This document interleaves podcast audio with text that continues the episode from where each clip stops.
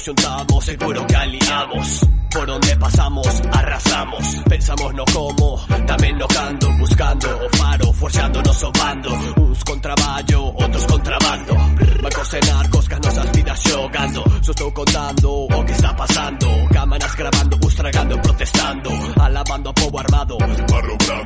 Olá pessoal, bom dia, boa tarde ou boa noite, dependendo da hora que estiver escutando o nosso programa Gotas de Galego, que pode ser no podcast Ivox Gotas de Galego e também na Rádio Pessoas em Coimbra, Portugal. Christian Salles que está falando. Hoje temos um programa diferente. Fomos para o outro lado do planeta e vamos falar um pouco do Timor-Leste. Timor-Leste, que pode ser uma redundância atualmente do nome e que no passado era conhecido como Timor Português, porque foi uma colônia portuguesa entre os anos de 1596 até o ano de 1975. E pela história sabemos que a ilha do Timor foi dividida entre Portugal e a parte ocidental, que era as Índias Orientais Neerlandesas, que bem antes disso, no ano de 1514, já há documentos de uma carta de Rui de Brito Patalim ao rei Manuel I de Portugal, onde são referidos navios que tinham partido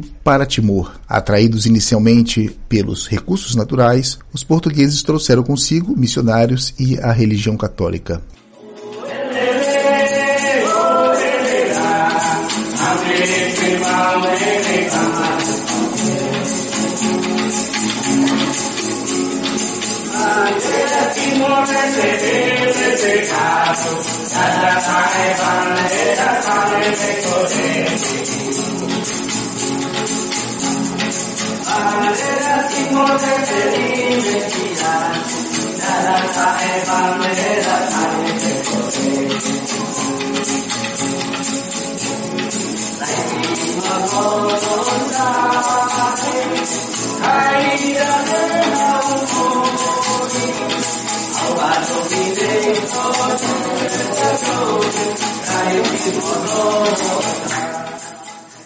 Séculos depois, no momento da Segunda Guerra Mundial, Portugal, que permaneceu neutra naquele conflito, mas que em dezembro de 1941 o Timor português foi ocupado por tropas australianas e holandesas com o pretexto de impedir uma invasão japonesa. Uma invasão que realmente aconteceu no ano seguinte. Inclusive, entre 42 e 43, temos o que chamamos de Batalha de Timor, que resultou num elevadíssimo número de civis timorenses mortos, que pode ser calculado entre 40 a 70 mil pessoas. Em 49, depois da guerra, as Índias Orientais holandesas tornam-se independentes e vão adotar o nome de Indonésia, que vai incluir a parte ocidental do Timor. Em 1960, a Assembleia Geral das Nações Unidas considerou o Timor português como um território não autônomo sob administração portuguesa. E em 1975, na sequência da Revolução dos Cravos em Portugal e da decisão de proceder à rápida autodeterminação de todas as províncias ultramarinas, Timor português declarou unilateralmente a independência.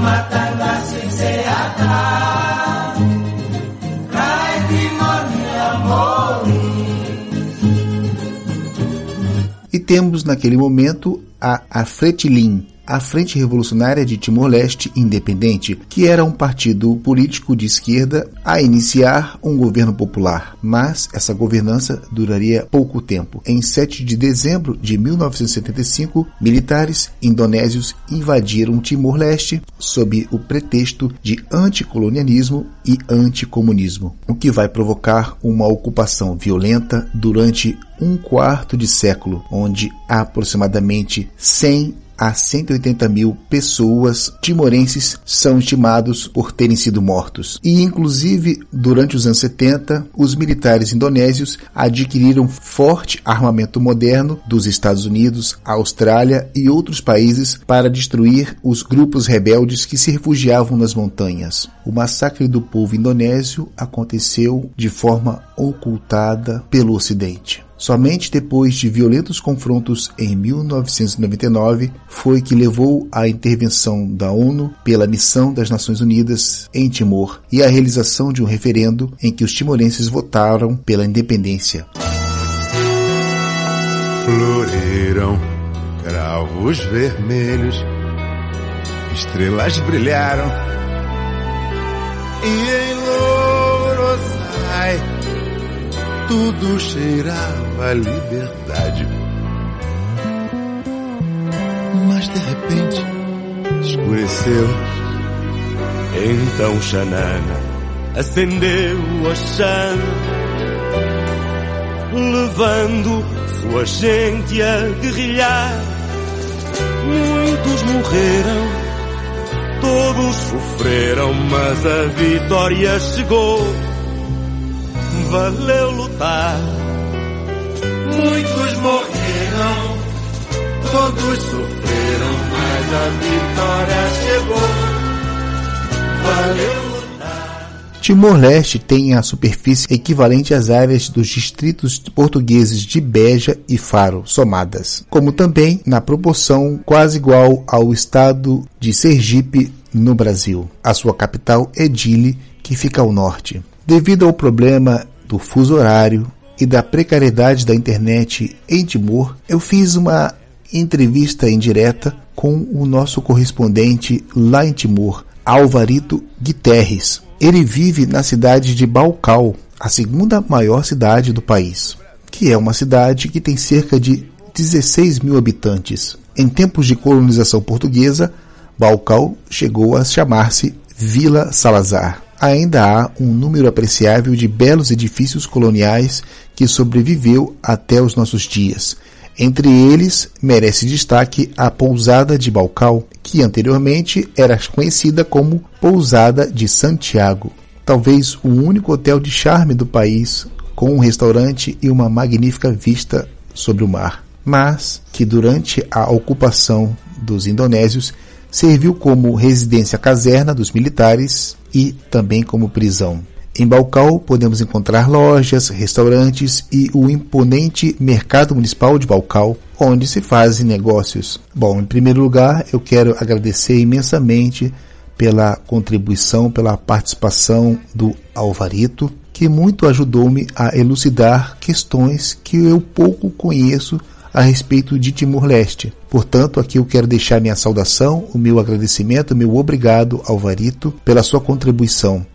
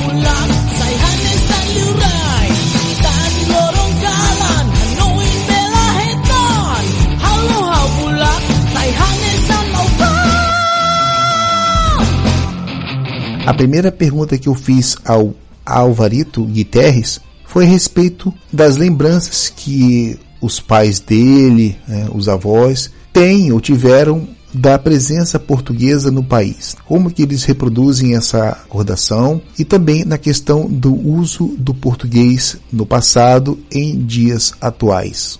Olá, bom dia, boa tarde ou boa noite. Muito obrigado por irmão Christian Sales que informa juntamente com o grupo de Galejo e queria responder uma pergunta primeiro sobre a governação portuguesa em Timor-Leste.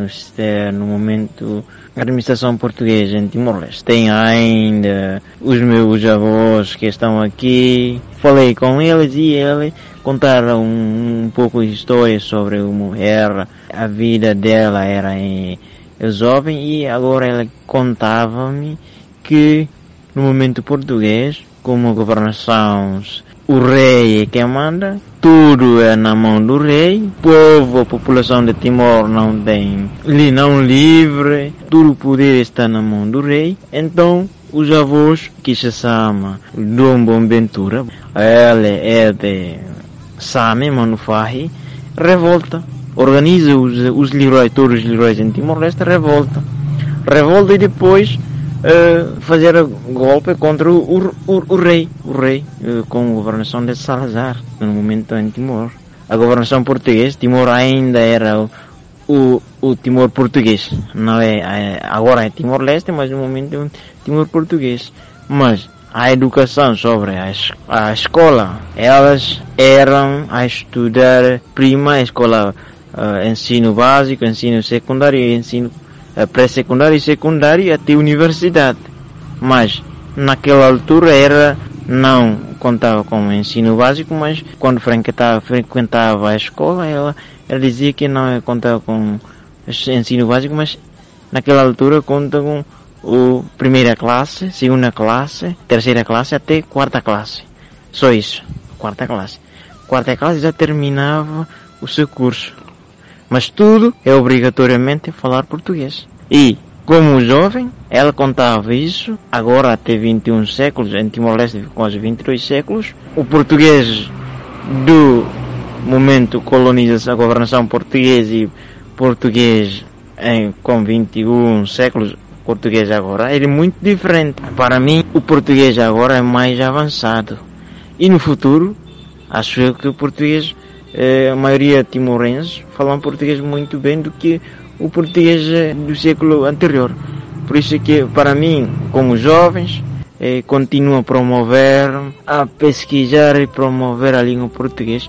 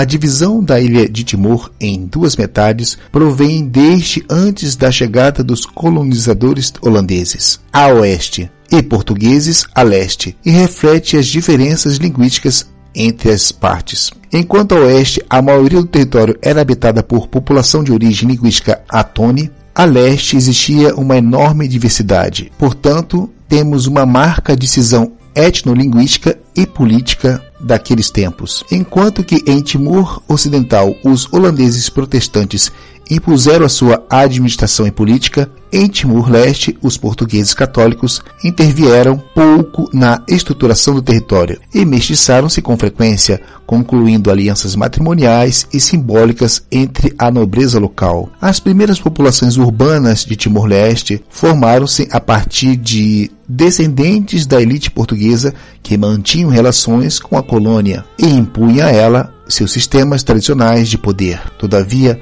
considerando que durante os séculos de colonização, Portugal pouco se apropriou de fato do território timorense, tendo construído um sistema educacional bastante limitado. A língua portuguesa era pouco difundida entre os habitantes. Por exemplo, a comunidade de falantes de língua portuguesa no território entre 1970 e 1975 variava no máximo entre 15 a 20% do total da população. Com a independência de Portugal e a sua anexação pela Indonésia, Timor-Leste viu o aparelho burocrático português ser dissolvido e a população passou a ser obrigada a aceitar todo o aparato administrativo e político imposto por Jacarta a seus habitantes. Eram impostos códigos de comportamento, rituais burocráticos e a ideologia de sustentação nacional, sobre o qual o Estado indonésio garantia o seu poder. Enquanto Portugal demorou a aprofundar sua presença em Timor, a Indonésia utilizou-se da comunicação para impor a sua ideologia, fazendo uso de toda a informação e aparato de meios de massa, incluindo filmes, veículos de comunicação e imposição da nova língua. Impôs um novo conceito de Estado e esforçou-se para eliminar os meios de língua portuguesa em Timor-Leste, por meio da construção de um grandioso sistema educacional e a introdução do ensino de indonésio, bem como a proibição do uso do português.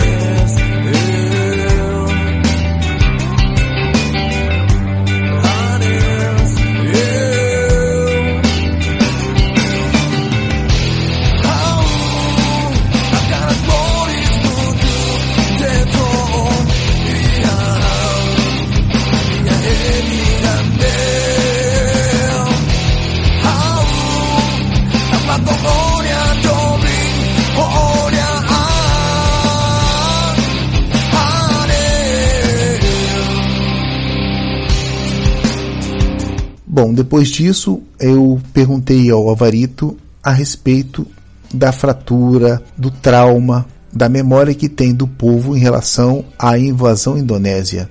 Bem, no momento de ocupação indonésia é uma história muito triste. Deixamos a vida, não é só a vida, mas todos os estragar os animais, estragar a casa sagrada, cultura, tradições com, com ocupação indonésia, elas fazer a torturação, violência, prática desumana. Os homens deixaram a família, deixaram a vida. Até agora, a maioria ainda não, não ainda não um, encontrar os restos mortais todos. Hein? Os paradeiros, as famílias buscam, buscaram e até agora muitas, maioriamente, ainda não encontrar os seus, os que morreram. Por isso é uma história muito triste para nós timorenses. Eles com força, com armas. Então nós timorenses é, naquela altura não tem. Eles deixaram os testes para os jovens agora porque nós timorenses as infraestruturas naquela altura são estragadas, danificadas todas. Mas agora ainda estão a desenvolver mais devagar, mas a nossa independência é em 2002, os pais Timor ainda era jovem, ainda estão a chegar a o sonho dos nossos heróis da pátria. Até o meu meu avô, meu pai, tio, não sei onde estão eh, os parreiros deles, por isso é, é, deixam muito, a história é muito triste por mim. A 28 de novembro de 1975, Timor-Leste proclama a sua independência. Com essa proclamação também veio uma guerra civil. A Indonésia decidiu invadir o território timorense com o pretexto de defender os cidadãos de etnicidade indonésia. Para combater esta força, a resistência timorense cria a Frente Revolucionária de Timor-Leste Independente, a Fretilin, Durante a ocupação do território timorense, a Indonésia proibiu o uso do português e desencorajou o uso do téton. Realizou uma censura à imprensa e fechou o país aos observadores internacionais. Somente após a morte do genocida Suharto, em 98, foi que a ONU, Portugal e Indonésia concordaram na criação de um referendo para conseguir resolver o problema da independência de Timor. A 30 de agosto de 1999, 78% do povo timorense votaram para a independência formal de Timor-Leste. Imediatamente após a publicação dos resultados da votação, as forças paramilitares pró-indonésias de Timor-Leste, apoiadas, financiadas e armadas pelos militares e soldados indonésios, realizaram uma campanha de violência e terrorismo como forma de retaliação pelo resultado. Cerca de 1.400 timorenses foram mortos e 300 mil timorenses foram forçados a deslocar-se para o Timor Ocidental, ou seja, para o lado indonésio da ilha, na forma de refugiados. O resultado todo dessa milícia, desses paramilitares, a maioria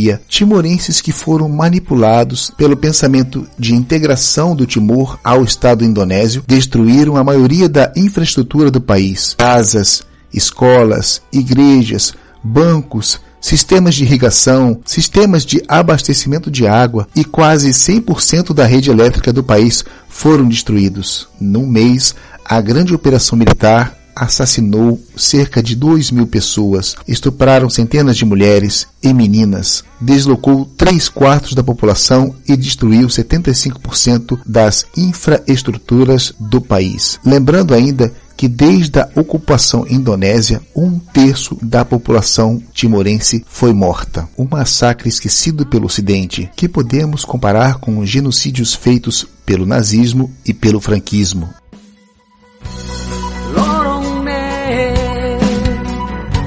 te domine la fura a forza ha un neo a forza ha un laran lorong ne la kongona na roman fura ne behal manu kau ia hau yang boris asai hau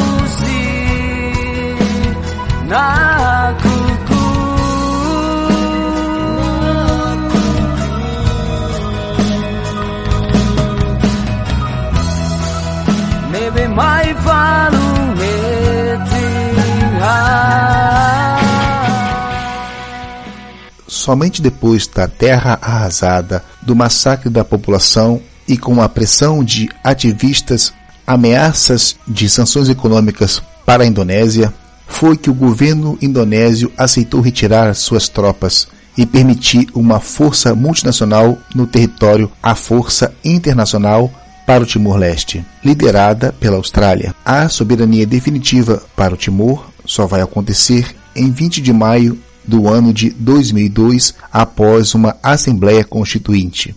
Bom, eu também perguntei ao nosso amigo Alvarito a respeito da sua cidade, Balcal, e ele respondeu-me. Balcal é o segundo capital, porque é cidade onde muito, muito desenvolvido, ou seja, a cidade é a segunda maior população aqui em Timor, portanto é considerada como segundo capital. Na cultura de Bocau é, tem casa sagrada, cada, cada posto tem a sua cultura, tem instrumentos ou materiais de cultura. São Babador, Xuri, e, Tais, tudo isso são instrumentos de casa sagrada ou costumes que nós temos. Eh, temos, eh, de qual temos seis postos administrativos e cada posto administrativos uh, tem o seu próprio cultura, o seu próprio tradições, os seus próprios costumes. O, sobre as comidas, esse, cada, cada um também tem os seus os próprios comidas. São uh, comidas como sobre a culinária, uh, comidas misturar, né? cozinha com comidas misturadas, culinárias. O, o lugar do turismo tem tem muitos pousadas, tem aqui piscina e o, o lugar mais lindo é o Atavó. O Atavó é o nome mais, é um lugar muito lindo, ponte natureza, o buraco, sete buracos é Venilave, uma ilha de ilha de existe também, como temos, tem uma história muito, muito lindo e uma lenda muito lindo.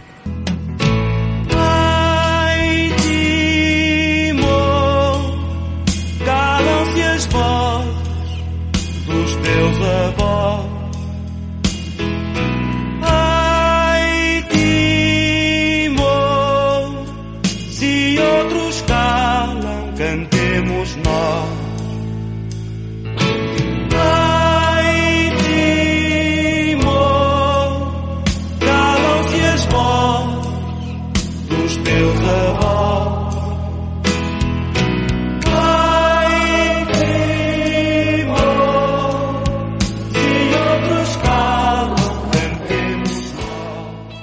Embora o português seja uma das línguas oficiais do país, estima-se que entre 15 a 37% falem o idioma com influência, um dado da Unesco de 2009. Além dos idiomas oficiais, as línguas locais mais faladas são o Mambai, Baikenu, Fataluco e Macassai. Entendemos que o Teton é a língua franca de comunicação dentro do território timorense. Bom, depois disso eu quis saber dele a respeito da atividade econômica do país, né? Como que é a cadeia produtiva da, do país ou da cidade dele. Então ele respondeu-me.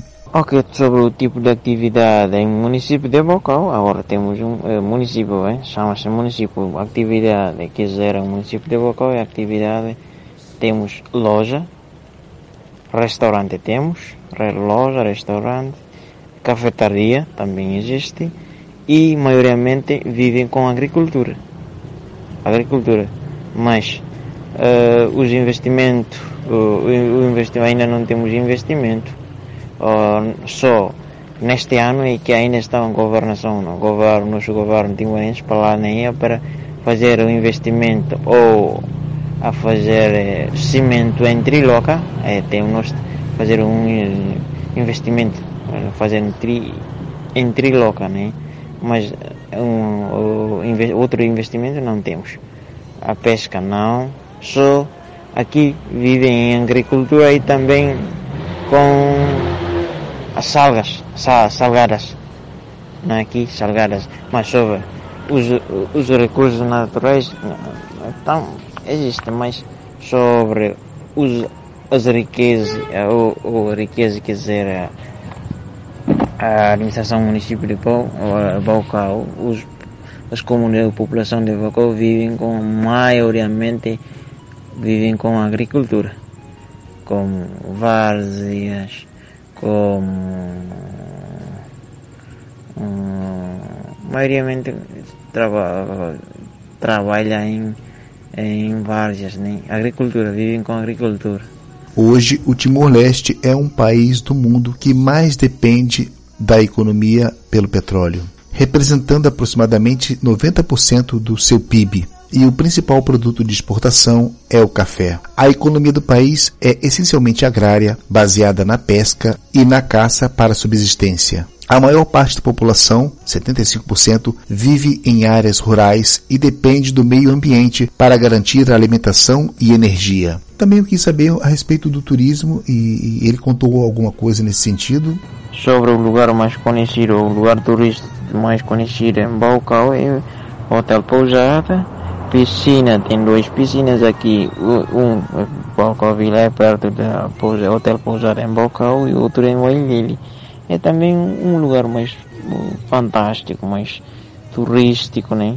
os estrangeiros em Austrália, alguns em Alemanha, França, eles também vão lá, vão lá ver a, a ponte natureza, que é uma ponte que é uma ponte natural, né? Ponte natural, que é ponte único. Os estrangeiros gostam de ver esse ponte. Também existem pedra cascasta, um monte de matevia, terceiro monte que mais alto em Timor-Leste, também pertence de Bocau, é um lugar histórico que os, os povos timorenses, quando ocupação indonésia, elas salva a vida em montanha de Mamo e também um lugar histórico, mas agora as estradas é que ainda estão problema sobre os transportes. Temos transporte público e transporte privado.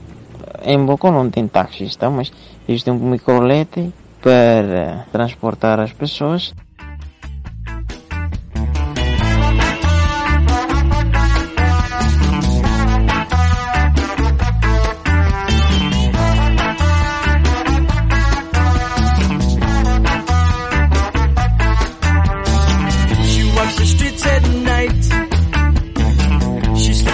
The sunlight, yeah. Her soul is like a fire burning, while the spirit sets her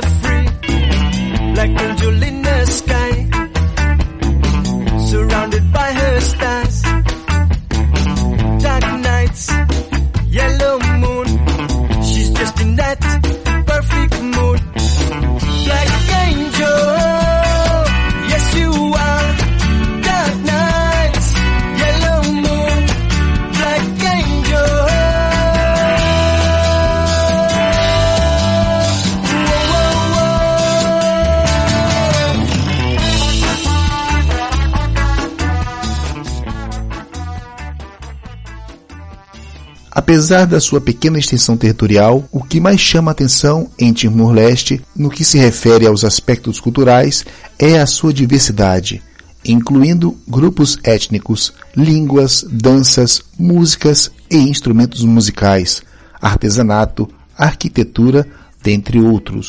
O país possui uma significativa diversidade linguística. Por exemplo, possui um total de 34 línguas indígenas. Na tradição timorense, temos a Casa Sagrada, conhecida como o Malulik. Ela une o passado e o presente, o mundo dos vivos e dos antepassados. É um repositório de memória e sabedoria antigas, um espaço privilegiado para receber e honrar os antepassados, cuja presença se faz sentir em cada objeto. Lá acontecem as cerimônias rituais ligadas aos momentos em que marcam a vida, do nascimento à morte, dos indivíduos e, por consequência, das suas linhagens. As casas sagradas estão presentes em todo o território de Timor-Leste, desempenhando um papel de relevo na coesão da comunidade, no reforço dos elos intergeracionais e na relação com o divino.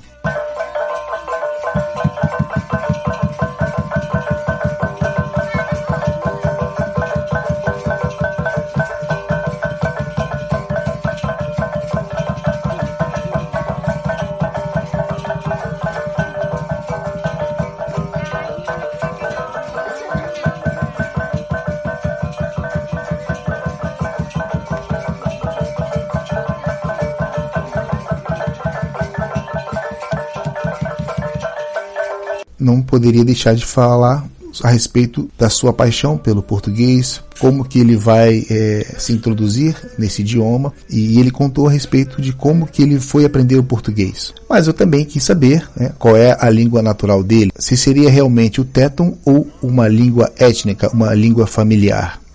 Agora eu, eu, ainda estou estudando em universidade, quarto ano, em formação de faculdade de Direito, em Universidade Nacional Timor-Leste, UNTL. E ainda falta de um ano para terminar o, o, o curso na faculdade. Eu falo em português quando eu, eu entrava em universidade, eh, porque na universidade é obrigatoriamente falar português. Por isso entrei na universidade e falar português. Por isso é que obriga-me a fazer curso na tarde e de manhã frequentar as aulas em universidade. Na casa, em qualquer lugar, em, falamos em teto, a falar a nossa língua materna. Língua materna é de é claro que vem de Baucau é falar a Macassai, né? A nossa língua Baucau é língua materna, é Macassai, maioritariamente falar Macassai. Mas Baucau temos língua, quatro, três ou quatro línguas maternas. Baucau temos Macassai, Waimua, Kairui e na Oeti, por isso eu normalmente em casa não pratico português nem falar teto, mas eh, normalmente em casa ou em qualquer lugar falam nosso língua materna, utilizam nossa língua materna, por isso é que eh, eu continuo a promover, continuo a esforçar para falar português, conversar com os professores em universidade. Eh, muito agradeço aos irmãos Cristian Sales, eh, sempre conversar comigo e eu estou muito contente e quando conversar com o irmão Sales, portanto, para aprender a língua portuguesa com o irmão. Um minuto de silêncio. Calai, montes, vales e fontes, regatos e ribeiros, pedras dos caminhos e ervas do chão, calai. Calai, pássaros do ar e ondas do mar, ventos que sopram nas praias que sobram, de terras de ninguém, calai. Calai, canas e bambus, árvores e airus, palmeiras e capim na verdura sem fim do pequeno Timor, calai. Calai-vos e calemo-nos por um minuto. É tempo de silêncio, no silêncio do tempo, ao tempo da vida dos que perderam a vida pela pátria, pela nação, pelo povo, pela nossa libertação. Calai um minuto de silêncio. Bom, e é isso, pessoal. Chegamos ao fim de mais uma conversa no Gotas de Galego. Hoje com a participação lá do outro lado do mundo com o nosso amigo timorense Alvarito Gutierrez. Muito obrigado, meu amigo, meu caro, pela sua ajuda, pela sua contribuição. Espero contar contigo e com os outros amigos timorenses em outras conversas. Valeu, galera. Um abraço e até o próximo programa. Tchau, tchau. Muito obrigado, irmão Salas.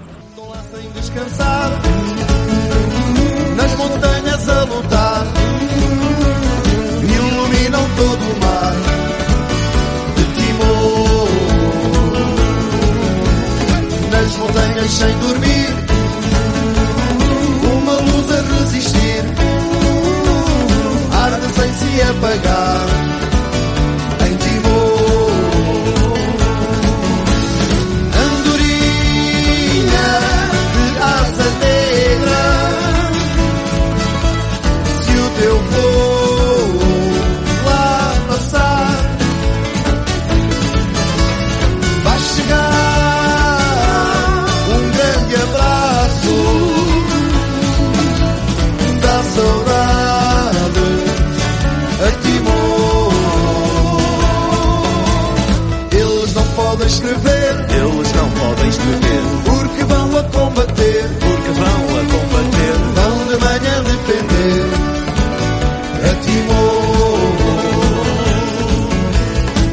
crianças a chorar, não as posso consolar.